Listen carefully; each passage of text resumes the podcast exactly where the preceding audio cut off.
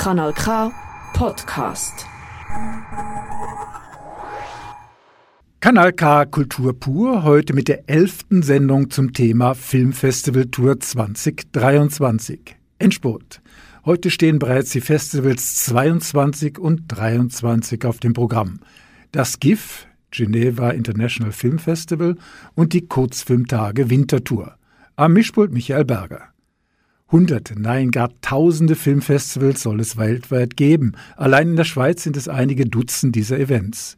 Nationale Werkschauen wie die Solothurner Filmtage, internationale Events wie die Festivals in Locarno und Zürich, aber auch Spartenfilmfestivals wie Naturfilmtage, Horror- oder Musikfilm. Für spezielle Publikumssegmente gibt es das Jugendfilmfestival in Zürich oder das queere Pink Apple. Filme sind neben Musik wohl das weit verbreitetste Kulturgut, doch Filme werden vermehrt auf dem Handy oder in den vier Wänden konsumiert. Damit das Publikum weiterhin in die Kinos geht, müssen Blockbuster mit Marketinganstrengungen lanciert werden, die schnell mal einen beachtlichen Teil des Gesamtbudgets ausmachen. Eine andere Möglichkeit, Menschen in die Lichtspielhäuser zu locken, sind Filmfestivals. Ein Wochenende, eine Woche oder zehn Tage lang können Premieren oder spezielle Filme an einem Ort mit einem vielfältigen Begleitprogramm entdeckt werden. Und das kommt beim Publikum sehr gut an. Ein Filmfestival, das ich in den letzten Jahren kaum auf dem Schirm hatte, ist das GIF, Geneva International Film Festival. Es wurde bereits 1995 gegründet und fand Anfang November zum 29. Male statt. Das Besondere in Genf, dort haben auch Fernsehproduktionen einen wichtigen Platz. So wurde diesmal auch ausführlich die TV-Serie Sugar thematisiert. Das GIF will zeitgenössische audiovisuelle Formate und neue Technologien zusammenbringen und dabei Grenzen überschreiten. Anais Emery war viele Jahre künstlerische Leiterin beim NIF in Neuenburg. Während der Pandemie hat sie, nachdem sie das NIF sehr gut weiterentwickeln konnte, dieses Spartenfestival verlassen und zum GIF gewechselt. Ich habe sie gefragt, was beim Geneva International Film Festival speziell ist. I think we can stress that this year we will welcome uh, Jean-Michel Jarre at the festival. He's really an icon of uh, electronic music that is now uh, putting his artistic interest into um, the uh, immersive and virtual reality creation. And we will have the chance to present his latest uh, production, which is called The Eye and Eye. It's a co-production with um, the Taiwanese artist uh, Xin Xiang Wang, and it's really wonderful. We will also give an award to the super creative uh, French collective Courtrage and uh, this will be also an highlight of the festival with great storytellers and filmmakers coming to the festival, such as Lajli, Kim Chapiron, Romain Gavras, and uh, their co workers. And we will also have um, a very extensive uh, VR exhibition called Virtual Territories, which I recommend um, to everyone. And uh, some of our specialty would be the series, and uh, we have um, almost 30 series bruising the international production of this super uh, popular format. And in GIF, you can see two episodes in cinema, and then you receive a personal link to follow the rest of the season. So it's also something very special about the way we present series. So that's a very special program. What is another way to other festivals like the Zurich Film Festival? We really want to seize uh, the actuality of the audiovisual in the broad sense, and we're really interested into the the format, the, the diverse format of the audiovisual, and how they interact at the artistical level, but also industrial level, obviously. If one is interested about the new forms, it's possible to have a discussion there. Obviously, uh, it's fully possible uh, to follow discussions in the frame of Geneva Digital Market. Also, um, it's quite uh, interesting to know that we have these uh, virtual territories in which we propose a lot of digital creation and a lot of artists or creators are present in the festival. So the audience can also meet the people that create this kind of uh, new productions. And it's a great occasion because usually we don't we don't meet this kind of person. Can you say something to the films uh, they're presenting at the festival? We have an international competition with 10 titles. Uh, all are really um, great. We selected them because they are all innovative in terms of representation or storytelling. We have great highlights in this uh, section. The opening will be quite important with the latest Quentin Dupieux film, which is called Dali, and which is uh, obviously about the life of the great artist. And uh, we will also show um, latest Matteo Garrone's film, Io Capitano, in a national premiere. And um, it will be some other highlight to be announced. If we go to Geneva, it's possible to understand something without French speaking? There's a lot of films that are uh, subtitled in English. We apologize to our neighbors, German neighbors. Our website is not fully uh, equipped in German. It's uh, planned for next year. Uh, so far, the festival is mainly accessible through English. But I also want to stress that um, digital creation is also often without uh, dialogue. So there are uh, some pieces that can be that don't need dialogue to be understood or experimented. You plan to have more contact to the German part? Absolutely. It's our uh, goal. We want to uh, reach out nationally and uh, it's something we do step by step. It's also interesting for us to have the feedback from the German uh, uh, audience, but also the German creative scene. We have, in terms of series, we followed uh, every presentation of the series Tucker. We will also have the world premiere of the third season. So we are also ourselves really interested of what's going on here. So to the film festival in Neuchâtel and to Nyon, the many German-speaking visitors. What's in Geneva now in last years? You cannot compare, uh, for sure. Geneva is uh, far away, and maybe um, some more efforts must be uh, made to create a connection between um, Geneva and the rest of Switzerland, and we really want to do that. You are absolutely right with your question. It starts also with the language. It's a question of financial resources at the end. But uh, I strongly believe that uh, there is something great to do there because um, the festival uh, has definitely a positioning that is interesting for everyone, despite the cultural differences.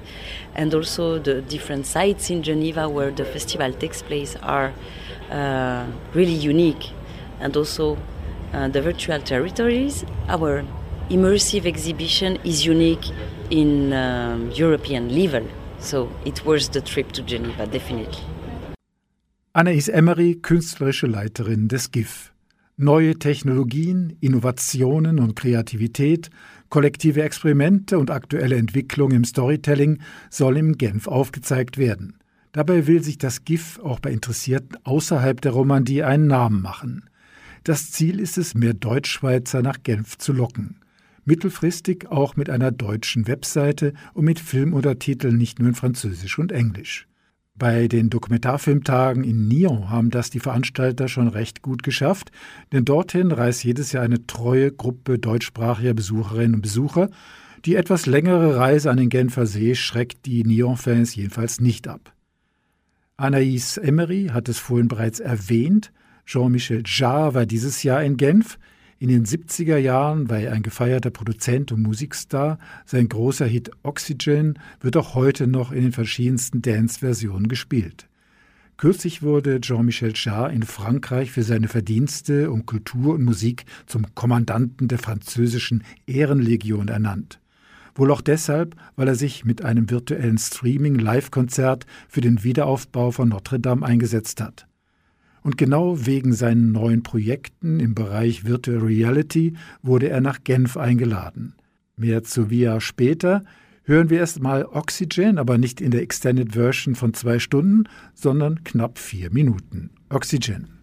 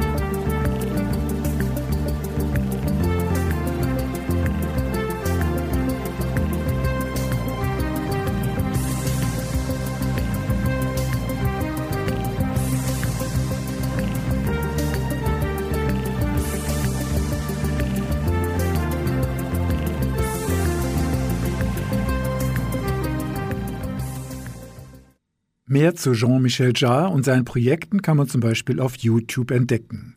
Letztes Jahr erschien Oxyville, eine futuristische virtuelle Stadt, in der Jean-Michel Jarre als Avatar an den Synthesizern zu sehen ist. In Genf stellte er The Eve and I vor, eine Videoarbeit, die er mit Xing Heng Huang entwickelte. Kanal K Kultur pur Filmfestival Tour 2023. In Genf beim GIF werden also nicht nur Kinofilme gezeigt und neue Fernsehserien vorgestellt, sondern auch die Virtual Reality thematisiert. Weniger im kommerziellen Bereich als bei Kunstprojekten. Ich persönlich bin kein Gamer und auch bei 3D-Filmen im Kino ist mir auch schon schlecht geworden, aber ich habe mir in der Ausstellung Virtual Territories die VR-Brille übergezogen und einige der 25 Projekte auf mich wirken lassen. Sie ist schon gewaltig, diese virtuelle 360-Grad-Welt. Ich bin durch das animierte Werk eines koreanischen Malers aus dem 18. Jahrhundert gelaufen, nahm hautnah am Krieg in der Ukraine teil und war mitten in einem Puppenspiel. Meine Hände waren in dem Spiel integriert und sahen wunderbar proportioniert aus, wie in Avatar, nur eben nicht blau, sondern leuchtend orange. Besonders eindrücklich fand ich The Fury, die Wut. Gezeigt wurde 3D, 360 Grad, der Innenraum eines Lagerhauses, in dem knapp 20 Uniformierte im Kreis sitzen oder stehen. Mit der Brille bin ich wohl einer dieser Uniformierten. Zwischen uns tanzt eine sehr leicht bekleidete, magere junge Frau. Wir sind im Iran und die Männer beobachten den Tanz interessiert bis gelangweilt, leicht lüsternd, rauchen dabei. Plötzlich endet der Tanz und alle Uniformierten schauen auf mich und kommen mir dabei sehr nahe. Vielleicht bin ich ja jetzt auch im Körper der Tänzerin. In der nächsten Sequenz tanzt die Frau wieder innerhalb des Kreises und hat überall am Körper große blaue Flecken, als wenn sie gefoltert worden wäre. Sie tanzt und tanzt und tanzt und plötzlich flüchtet sie aus dem Tor der Lagerhalle. Und dann starren wieder alle Gesichter der Uniformierten auf mich, so als wenn ich das nächste Opfer wäre. Ein sehr komisches Gefühl und ich war froh, die Brille wieder einfach ablegen zu können mich einfach aus dieser Welt zu verabschieden. Aber ein flaues Gefühl habe ich trotzdem mitgenommen. The Fury, sechs Minuten lang, von Shirin Nessat. Ein Ausschnitt ist auf YouTube zu sehen, natürlich nicht so eindrücklich wie in 3D, aber schaut unbedingt mal rein. Sirin Nassat Fury. Ich hatte die Gelegenheit, mit Anais Emery auch über meine Erlebnisse in der virtuellen Welt zu sprechen. Ich hatte das Gefühl, dass wir ein wenig aneinander vorbeigeredet haben. Ich habe mir einfach die Frage gestellt, wie man Virtual Reality im Kino integrieren kann. Und für Anais Emery stellt sich die Frage irgendwie gar nicht, weil die digitale Messe, die Anfang November parallel zum GIF stattfand, zusätzlich einen Austausch der audiovisuellen Innovationen ermöglichen will. These programs is uh, Switzerland's unique uh, market devoted to audiovisual innovation. We present in the market talks continuous training about the impact of the new technologies on the creation, production, and distribution of audiovisual products, brackets or art. And we also have two uh, sessions of pure opportunity for artists one for financement, and the other one is a curation connection contacts. So so it's not for the normal people, it's only for the business? The conferences are fully available for the also the, the curious people, the, the general audience, if they want to know more.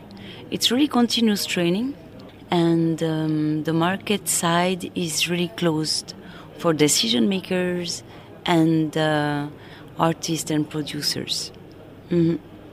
You are a film festival, you have something with television, but uh, you have many uh, space to show this.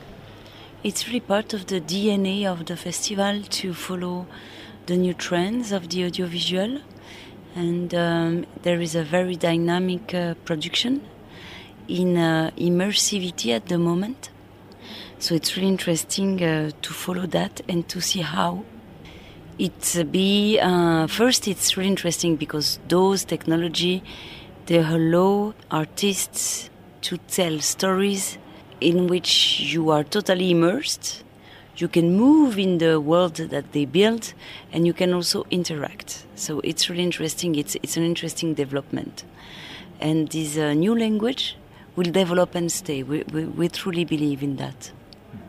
I know it uh, from gaming, but what is the idea with the film and with cinema? What can we see in the future? It's interesting. I think that uh, there were a big wall constructed between video games and film. But uh, following my opinion, it, it's not right. It's the same continuum of this idea. I mean, cinema was a very big technological innovation at the time and it's just a continuum. Those those new formats they are a continuum of the same uh, of the same story.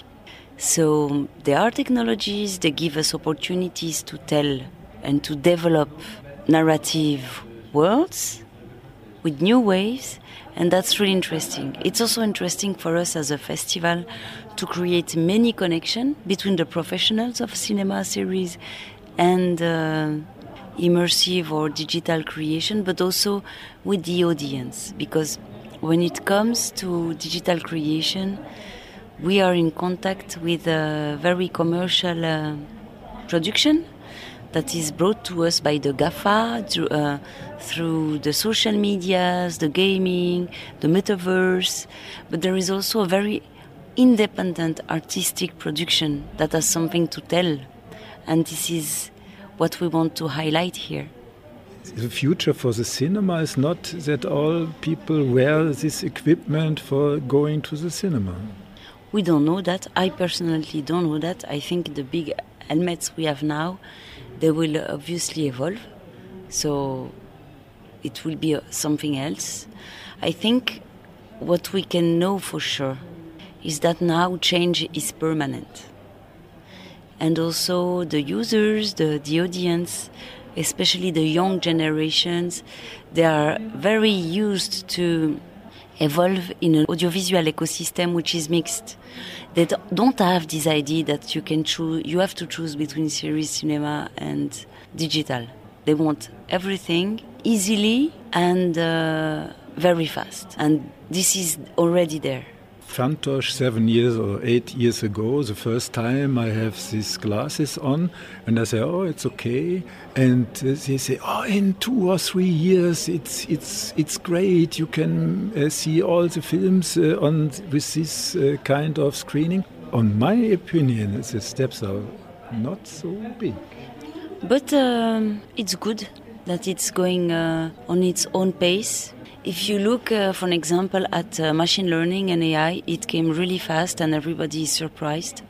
So I think it's also good that uh, it's going this way with this pace because the quality of the project we present here in Geneva, for, for an example, this year is really good. It took a lot of time, yes, but uh, because lots of people experiment and uh, also build an audiovisual language, an artistical language with this. So it takes time, but there is time. Anais Emery, künstlerische Leiterin des GIF zum Digital Market Event in Genf. Nun, die virtuelle Welt kommt sicher, vielleicht nicht so schnell, wie sich einige das erträumen, aber sie kommt. In der Medizin ist sie bei Operationen kaum noch wegzudenken, in der Raumplanung und der Architektur ebenso, und früher oder später setzen wir die Brille auf und kaufen in einem virtuellen Kaufhaus ein. Auf diesem kommerziellen Gebiet könnte es besonders schnell gehen. Ich persönlich werde mir kaum eine dieser neuen VR-Brillen von Apple, Google und Co. anschaffen und ganz sicher nicht zum Gamen. Aber ich bin ja auch nicht unbedingt das Zielpublikum. Kanal K. Kanal K. Kanal K Kultur pur mit einigen Filmtipps zu Filmen, die mir in Genf beim GIF besonders aufgefallen sind. Eine große Überraschung für mich war der Film The Sweet East von Sean Prince Williams. Zunächst dachte ich, das sei eine indische Bollywood-Komödie, weit gefehlt. East bezieht sich auf die Ostküste der USA. Wir begleiten in einem wilden Rotmovie die junge Lilian. Die Geschichte ist nicht einfach zu erzählen, aber ich versuche es trotzdem. Lilian ist auf einer Schulreise mit ihren Kollegen in Washington und dann geht sie verloren. Sie landet in einem Club, der wird von einem Psychopathen überfallen und bei der Flucht verschlägt es Lilian in eine Punk-Wohngemeinschaft. Das mit Stahlstiften beschlagene beste Stück des Punks möchtet ihr sicher nicht gesehen haben. Die Punks treffen sich zum Nazi-Kloppen in einem Park. Dort bleibt Lilian bei einem der rechten Typen hängen. Diesen nutzt sie erstmal eine Runde aus, denn sie geht groß mit ihm shoppen und dann klaut sie ihm auch noch eine Tasche voller Geld. Die nächste Station ist das Filmset eines schwarzen Pärchens. Sie drehen einen wilden Indianerfilm und Lilian bekommt die Hauptrolle. Der Dreh wird dann von den Nazis, die auf der Suche nach der Geldtasche sind, überfallen und es folgt ein wildes Gemetzel. Lilian landet in ihrem sehr speziellen Filmoutfit einer Dame aus dem 19. Jahrhundert bei einer arabischen Terrorgruppe und kann sich dann später in ein christliches Kloster retten. Genau, das klingt alles etwas sehr abstrus, doch die ganze Filmgeschichte lebt genau von diesen plötzlichen Wendungen und immer wenn es spannend wird, wird eine kleine Zeichnung eingebaut, ein kitschiges Bühnenbild oder ein gezeichneter Sketch à la Monty Python. Und warum ich euch den Film so ausführlich erzähle? Ich kann mir kaum vorstellen, dass dieses Werk in die Schweizer Kinos kommt. Und das ist sehr, sehr schade. Denn ich fand auch die Figuren sehr gut gespielt, allen voran Talia Ryder als Lilian. Aber die Schlusspointe verrate ich euch trotzdem nicht wesentlich ernster ist der nächste Film, der schon bei einigen anderen Festivals im Programm lief. Upon Entry.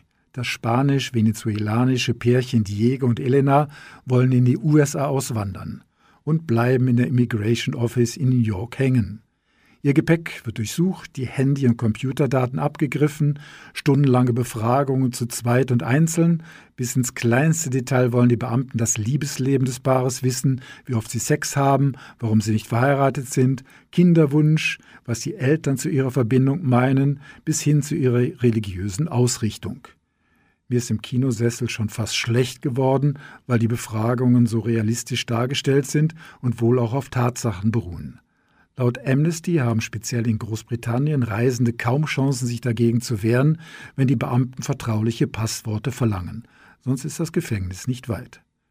Der Film spielt weitestgehend nur in den Räumen der Immigration und ist deshalb eher ein Kammerspiel, aber spannend von der ersten bis zur letzten Minute. Speziell auch deshalb, weil das Paar vielleicht doch nicht immer so ganz klar und ehrlich bei ihren Aussagen ist und die Stimmung auch zwischen Diego und Elena bald kippt. Upon Entry unbedingt sehenswert. Und ein anderer eher leichter Film, der auch in Genf lief, haben wir euch bereits letzten Monat vorgestellt. Doch weil Humanist Vampire Seeking Consenting Suicidal Person so schön ist, hier noch einmal der Bericht von Anita Huber. Sie ist schon 86 Jahre alt, aber für einen Vampir ist sie noch ein Teenager. Doch Sascha hat ein grosses Problem. Sie kann keine Menschen umbringen. Normalerweise kommen Reisszähne führen, bevor ein Vampir auf der Jagd zubisst. Bei Sascha passiert das nicht. Trotz Abklärungen bei verschiedenen Vampirärzten und Psychologen.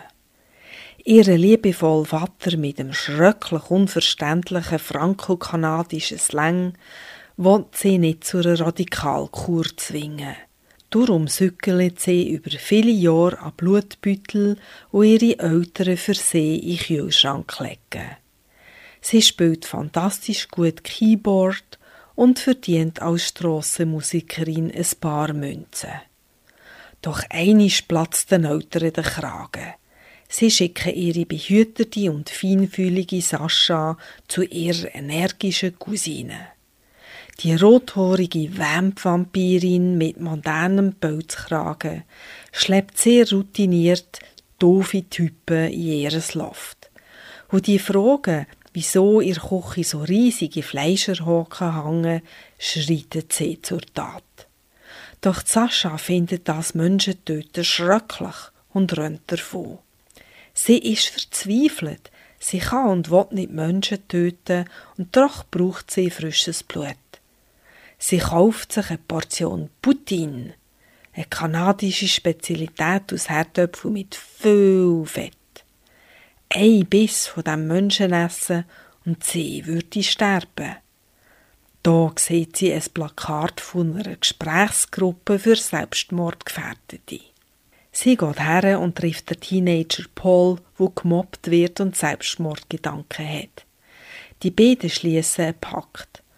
Doch weil ihre Reiszähne immer noch nicht vorkommen, schlägt sie vor, dass sie ihm einen letzten Wunsch erfüllt, bevor sie das Leben aus ihm raussaugt. Da gehen sie zusammen raus in die Nacht. Sie besuchen Lehrer und Mitschüler, die ihn gemobbt haben, und er sagt ihnen endlich seine Meinung. Werden ihre Reisszähne doch noch vorkommen? Wer stirbt in dieser Geschichte? Die kanadische Filmregisseurin Ariane Louise Says hat mit Humanist Vampire Seeking Considenting Suicidal Person eine stilvolle Vampirkomödie dreht.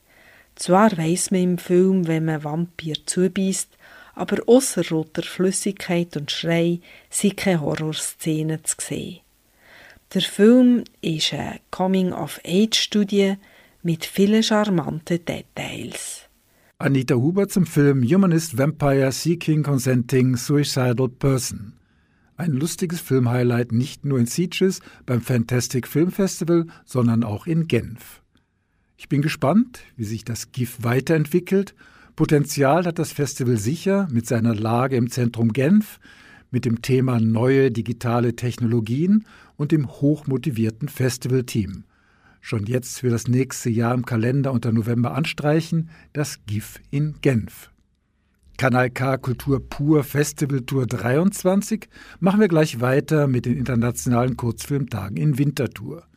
Die fanden dieses Jahr vom 7. bis 12. November zum 27. Male statt. Im Rahmen dieses Festivals wurden 272 Filme in verschiedenen Sektionen gezeigt.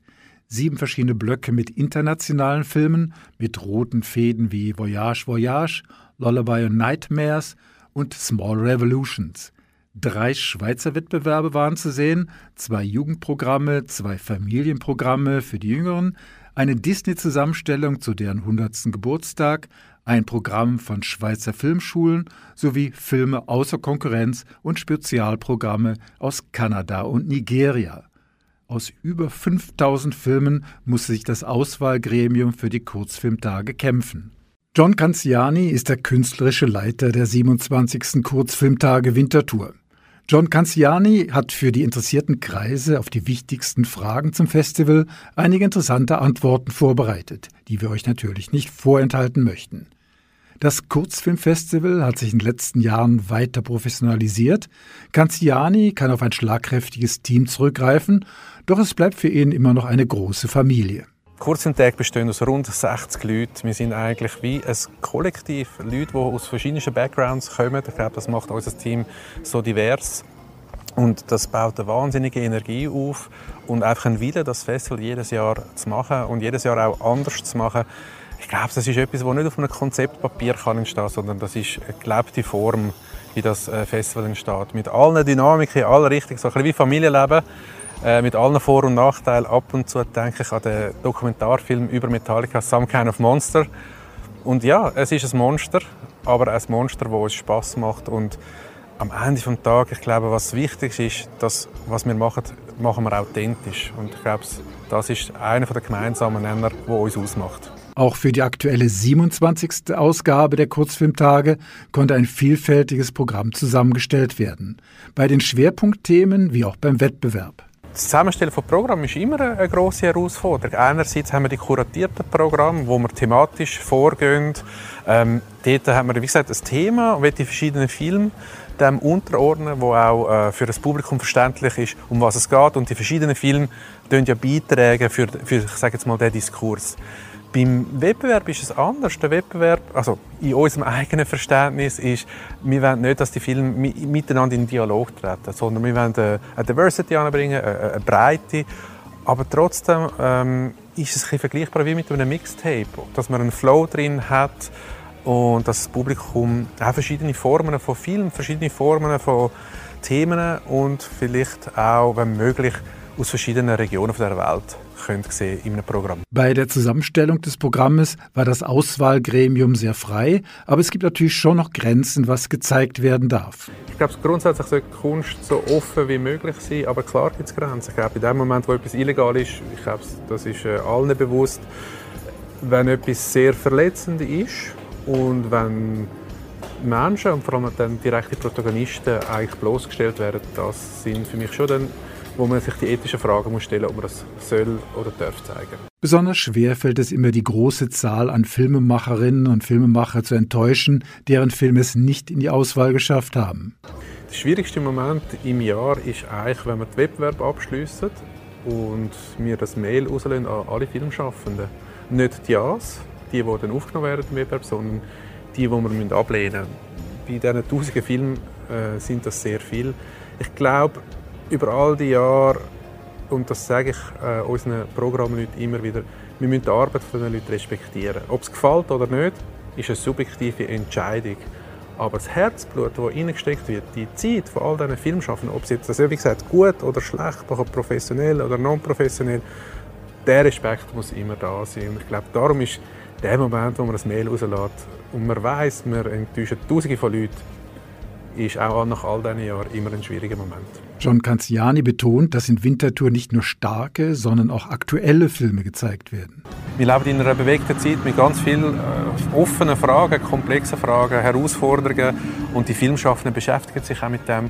Das zeigt aber auch, dass der Kurzfilm eigentlich ein ideales Format ist, wo man sehr schnell produzieren kann und sich diesen Fragen stellen kann. Im Schweizer Wettbewerb kann man sagen, wieder viele Premieren von altbekannten, aber auch von neuen Gesichtern. Der Dokumentarfilm stark wie immer dort ist für uns in der Auswahlkommission immer ein bisschen Kill Your Darlings. Dort könnten wir wirklich äh, einige Filme drin, die jetzt leider nicht geschafft haben. Ähm, Im internationalen Wettbewerb, ich glaube, was äh, das Programm stark definiert, sind längere Animationsfilme, die sehr bildstark sind, sehr verschieden funktionieren und ästhetisch, ähm, finde ich, sehr innovativ funktionieren. Ähm, man kann sicher sagen, das Jahr auch wieder mehr narrative Filme im internationalen Wettbewerb in der ganzen Bandbreite und ich glaube, da könnte sich das Publikum freuen, dass wir das Jahr ja, das Narrative mehr Platz einnimmt als in anderen Jahren. Mit den Highlights tut sich der Festivalleiter John Canziani etwas schwer, denn er liebt natürlich alle Filme im Programm. Wir feiern zwei Jubiläen, 100 Jahre 16 mm, wo wir neun Filme werden zeigen äh, mit Schweizer Film, von Armeefilm, Amateurfilm, wirklich eine ganze Facette von diesen 16 mm Film, 100 Jahre Disney mit Steamboat Willie, der erste Mickey Mouse Film. Vorher zeigen wir noch drei ältere Filme von Walt Disney und dann drei Produktionen, die nachher sind große Klassiker, würde ich sagen. Ähm, ich freue mich sehr auf Oxyd, unser Ort, wo wir äh, drei Installationen haben mit unter anderem der Zürcherin Ursula Biemann. Bruce LaBruce im kanadischen Fokus. Bruce LaBruce, ein Enfant terrible aus Kanada. Ähm, das Programm heißt Let's Make Gay Great Again. Der Titel, ich glaube, verspricht äh, vieles und kann es auch einhalten. Und last not but least, äh, ich glaube, das ganze Programm, die vier Programme vom Fokus von Nigeria, äh, hat, für mich ist es wie äh, eine spannende Auseinandersetzung das Kino dürfen zu entdecken mit unseren nigerianischen Kuratoren. Ähm, und ich hoffe, das Publikum die noch hier genauso kann entwickeln wie ich hatte mit meinen Co-Kuratoren. Äh, ja, es wäre schön, wenn der Funke nicht überspringt. Und was ist für John Canziani das Besondere an den Kurzfilmtagen in Winterthur? Kurzfilmtag zeichnet sich durch verschiedene Faktoren aus. Sicherlich das internationale Renommee, die ganze Breite an Programmen, an ich sage, diverse Programme, frische Programme, Themen, die man behandelt, die auch eine Relevanz haben. Man kann auch einfach Spass haben. Ich glaube, die Atmosphäre in Winterthur, wir sind eine, eine gemütliche Stadt und das überträgt sich auch aufs Publikum, das überträgt sich auf unsere Gäste. Man kann sich austauschen, miteinander ins Gespräch kommen ich glaube, das Kurzfilm können eine Plattform bieten für einerseits die professionellen Filmschaffenden, aber auch für das Publikum, das einfach tolle Kurzfilme sehen. Es ist ja auch immer die Frage, warum man sich überhaupt Kurzfilme anschauen sollte, wenn die Auswahl an sonstigen Filmen doch so riesig ist. Jeden Abend gibt es tolle Filme im Fernsehen. Gerade Serien in den letzten Jahren haben wahnsinnige äh, neue Formen aufgezeigt. Das Kinoangebot äh, in allen Varianten in Zürich und Winterthur ist riesig. Aber bei den Kurztagen glaube wir einem Publikum Film zeigen, die eine Alternative sind, die genau zwischen diesen zwei Polen sind und wo man Neues kann entdecken und neue Formen. John Canziani, künstlerischer Leiter der 27. Kurzfilmtage Wintertour. Kurzfilme sind keine abgebrochenen Langfilme, das sollte sich langsam herumgesprochen haben, sondern eine eigene Kunstform, ein eigenständiges Filmgenre. Ich liebe Kurzfilme sowieso, aber besonders bei Filmfestivals, denn wenn ich mit einem Langfilm im Kino nicht zurechtkomme und nicht unbedingt aus dem Kino rauslaufen will, muss sich die zwei Stunden abhocken. Bei einem Kurzfilmprogramm hat es ganz sicher ein paar Highlights im Blog und man geht insgesamt zufrieden aus der Vorstellung, auch wenn ein, zwei Kurzfilme nicht so toll waren. Nebenbei, es gibt sogar das Format von Ein-Minuten-Filmen. Ich hatte mal das Vergnügen, beim One-Minute-Film-Festival in Aarau bei der Auswahl der Filme mitzuwirken. An einem Wochenende haben wir uns durch Tausende von Kürzesfilmen gearbeitet – das war eine sehr berauschende Erfahrung. Mir hat es anschließend tagelang nur so vor den Augen geflimmert. Aber zurück zum Kurzfilmfestival in Winterthur. Im internationalen Kurzfilmprogrammblog Voyage Voyage ist mir ein griechischer Roadmovie aufgefallen. Honeymoon von Alkis Papastotopoulos. Zwei junge Transdamen fahren in einem Reisebus durch Griechenland. Sandra und Fei geraten bei einem Zwischenstopp in eine handgreifliche Gender-Diskussion mit anderen Reisenden und dem Busfahrer und müssen schlussendlich an einer Raststätte aussteigen. Die beiden sind unter Zeitdruck und rufen deshalb einen Freund an, der sie zum nächsten großen Busbahnhof bringt. Bei der Fahrt mit dem Cabriolet werden alle Register eines Roadmovies gezogen und zitiert.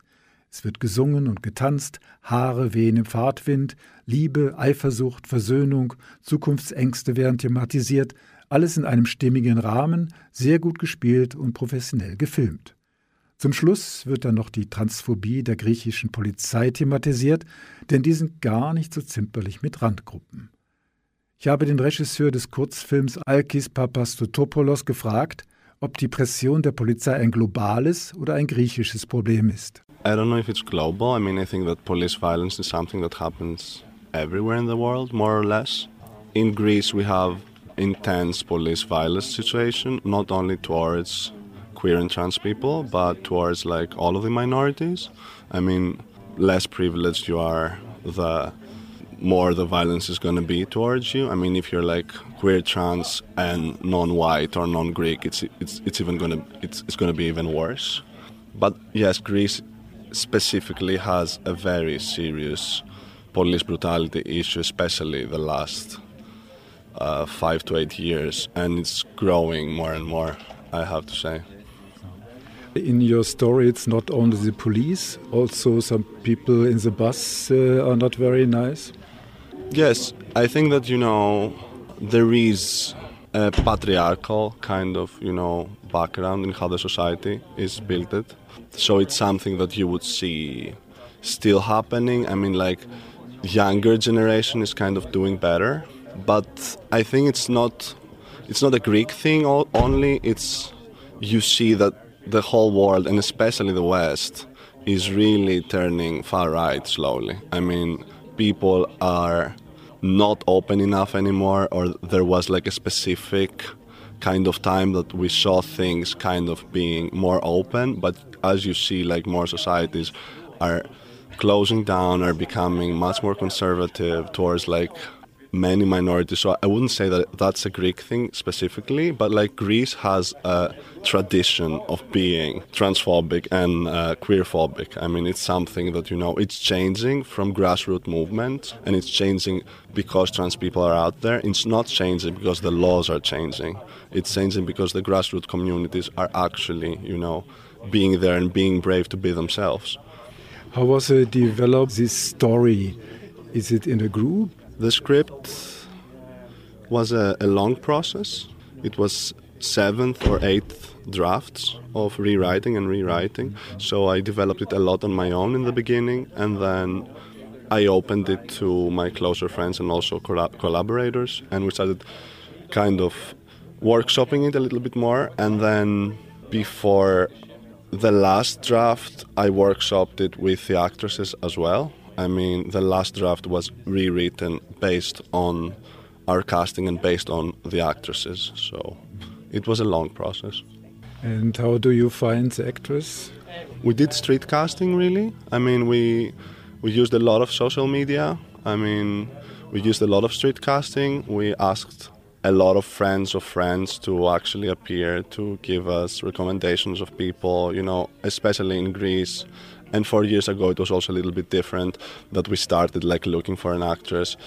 There, there weren't as many trans women that would be, you know, open enough to like be so exposed and and be so also available to give us all this time and labor. And as you know, you know, film is not paying much anywhere. So you know, our our options were already not many. So we had to really, really, really look for the girls, and we did like three circles of casting that we re-saw like different girls, and then we did a final circle that we saw actresses but with each other. I mean, we saw them as a couple, and we actually decided based on the chemistry of what the couple would be, because like kind of Faye cannot exist without Sandra, and Sandra cannot exist without Faye in this film, you know, because it's not about one of them; it's about both of them as well.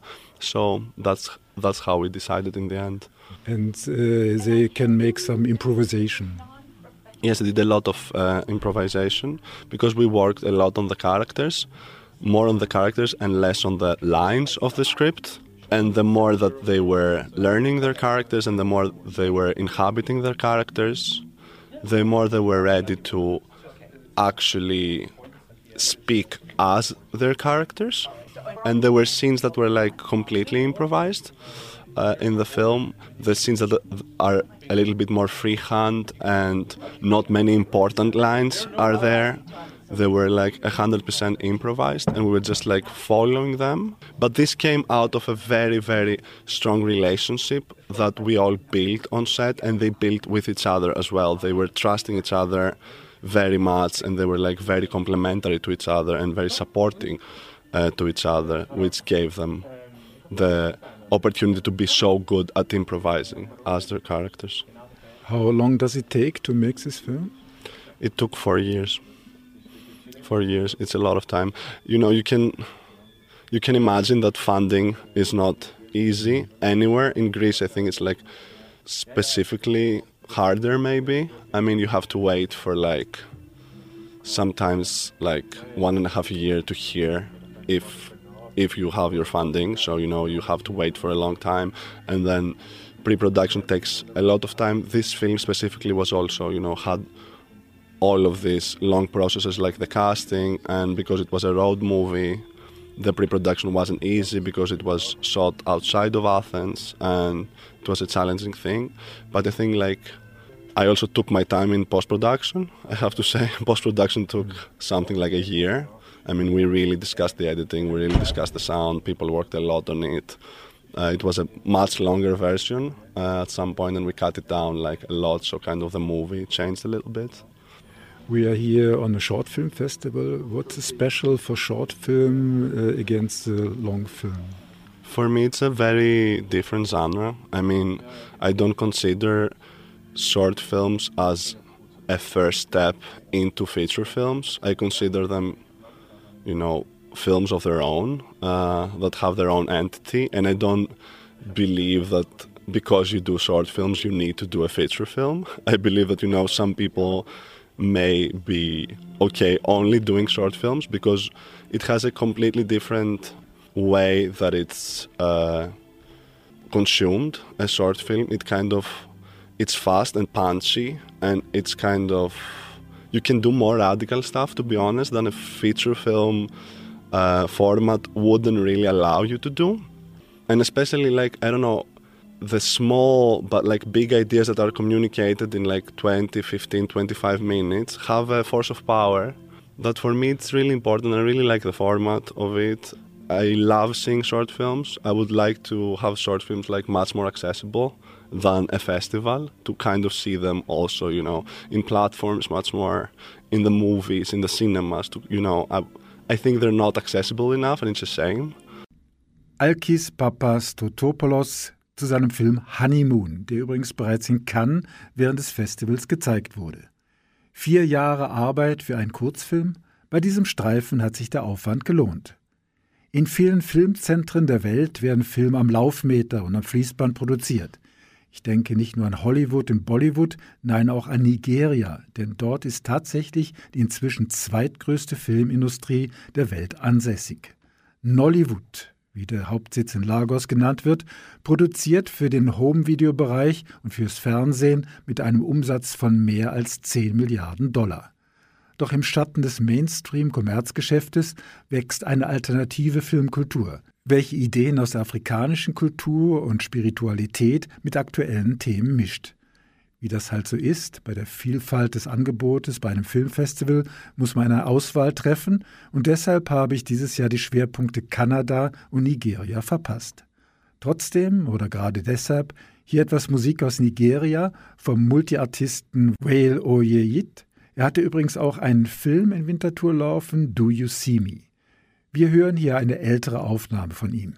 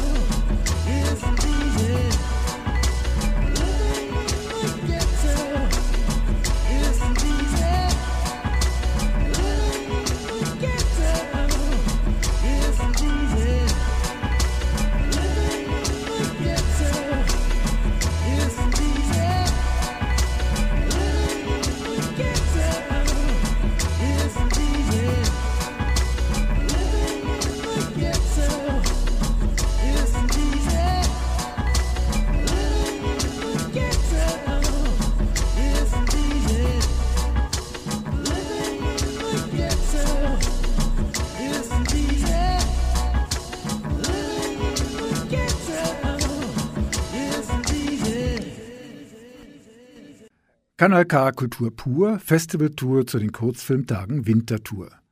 Ein Film, der mir beim Kurzfilmfestival in Wintertour besonders aufgefallen ist, kommt aus Norwegen. Can Somebody Tell Me That Everything Will Be Fine? heißt der 13-minütige Film. Zuerst versteht man als Zuschauer gar nicht recht, worum es geht. Irgendwo im öffentlichen Raum, an einem Bahnhof, in einem Supermarkt, in einem Schwimmbad, in einer Bibliothek, vor einem Schnellimbiss, steht jeweils eine Person und macht laut und deutlich, aber ohne große Emotion eine sehr spezielle Aussage. Etwas ganz Persönliches wird erklärt, zu einer Busengröße. Eine fragt, ob die andere schon mal jemanden getötet hat. Es werden fremdenfeindliche Parolen geschwungen oder nur in die Runde gefragt, ob man ihr doch bitte helfen könnte, indem man ihr versichere, dass schon noch alles gut käme. Can somebody tell me that everything will be fine?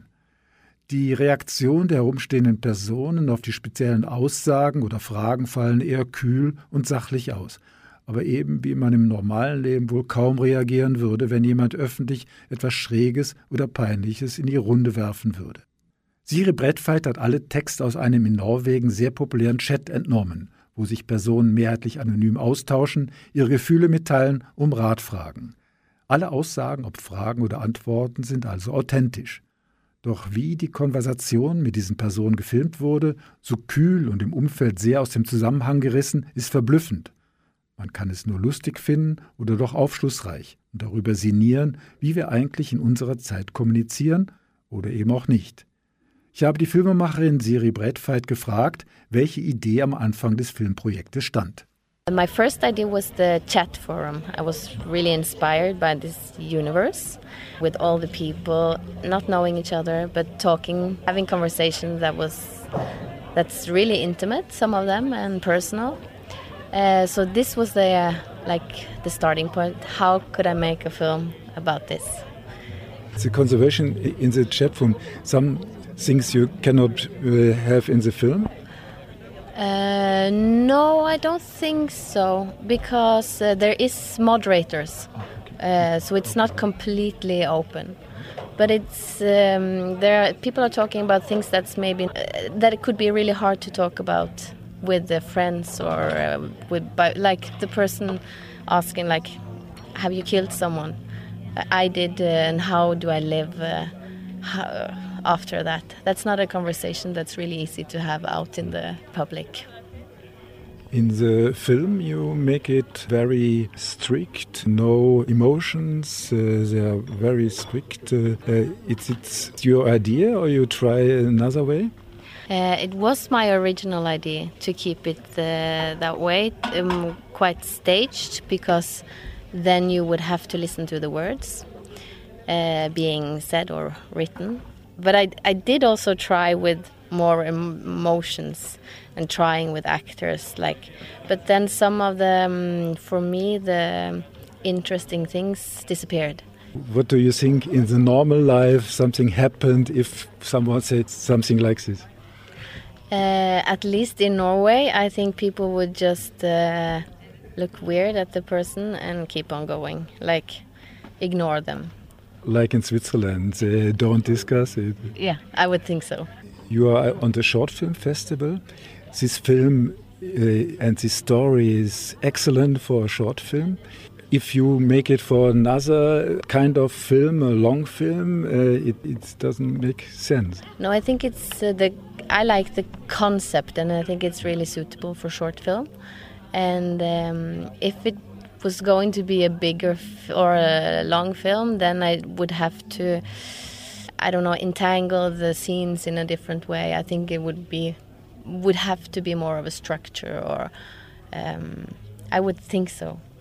But I think it's really good for a short film, so I'll leave it uh, to that.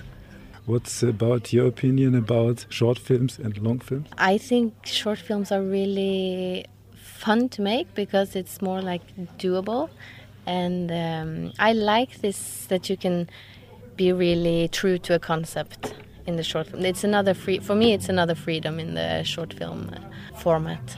What's about uh, in Norway, in Scandinavia, about the short films? Is there a scene of this kind of films?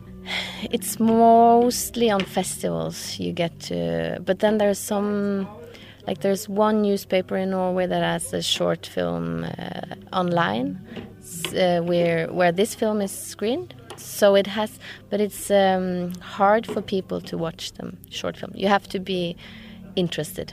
And in Norway, it's also a problem to get some money for make uh, films like this.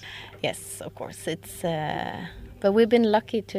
This uh, film was actually quite easy to pitch, even though the National Film Institute didn't support it. In the end, I think because it's not a narrative like uh, story. I, they tend to like that, uh, but it's always challenging to finance new film projects. Siri Bradfight von Can Somebody Tell Me That Everything Will Be Fine. Der Film war für mich ein Highlight der Filmtage. Schade kann ich euch bei Kanal K die Filmspur nicht vorspielen. Und welche Filme sind mir in dem riesigen Angebot von Kurzfilmen noch in Erinnerung geblieben? Witzig fand ich I'm Not a Robot. Ihr habt euch sicher auch schon mal aufgeregt, wenn ihr auf dem Computer oder auf dem Handy, um weiterzukommen, einen Captcha-Test lösen musstet. Beliebt sind Ampeln, Zebrastreifen, Fahrräder oder irgendwelche Tiere, wobei ich nie weiß, ob bei den Ampeln die Umrandung jeweils dazugehört und auch die großen Masten auf amerikanischen Highways.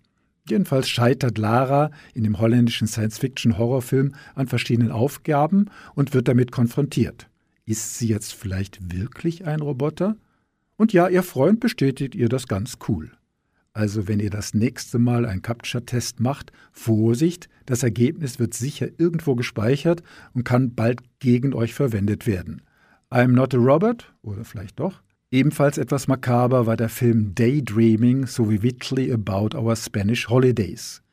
Ein Jugendlicher in Liverpool leidet an Sommerdepressionen, weil das Wetter in England zu schlecht ist und deshalb bekommt er von seiner Mutter Ferien auf Mallorca verschrieben.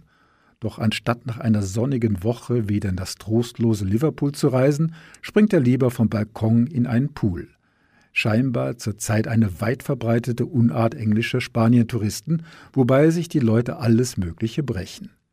Der Kurzfilm ist sehr außergewöhnlich umgesetzt und kommt übrigens nicht aus Großbritannien selbst, sondern aus Spanien. Der Film von Christian Alviles ist bereits bei einigen anderen Filmfestivals gelaufen. Wenn der Streifen euch mal über den Weg läuft, unbedingt schauen. Ein anderer sehr spezieller Kurzfilm kommt ebenfalls aus Spanien. Vordergründig geht es um eine Fähre, die einen Fluss überquert. Vielleicht am Guadalquivir. Es ist nebelig, das Sonnenlicht schafft es kaum durch die trübe Flusslandschaft. Die Personen auf der Fähre sind außergewöhnlich ruhig und gefasst. Sie unterhalten sich nur leise oder starren vor sich hin. Die Szenerie ist gespenstig und wunderbar gefilmt. Und wenn man etwas weiter denkt, kommt einem der Fluss Styx in den Sinn, der Grenzfluss zum Hades, dem Reich der Toten. Aqueronte von Manuel Manos Rivas.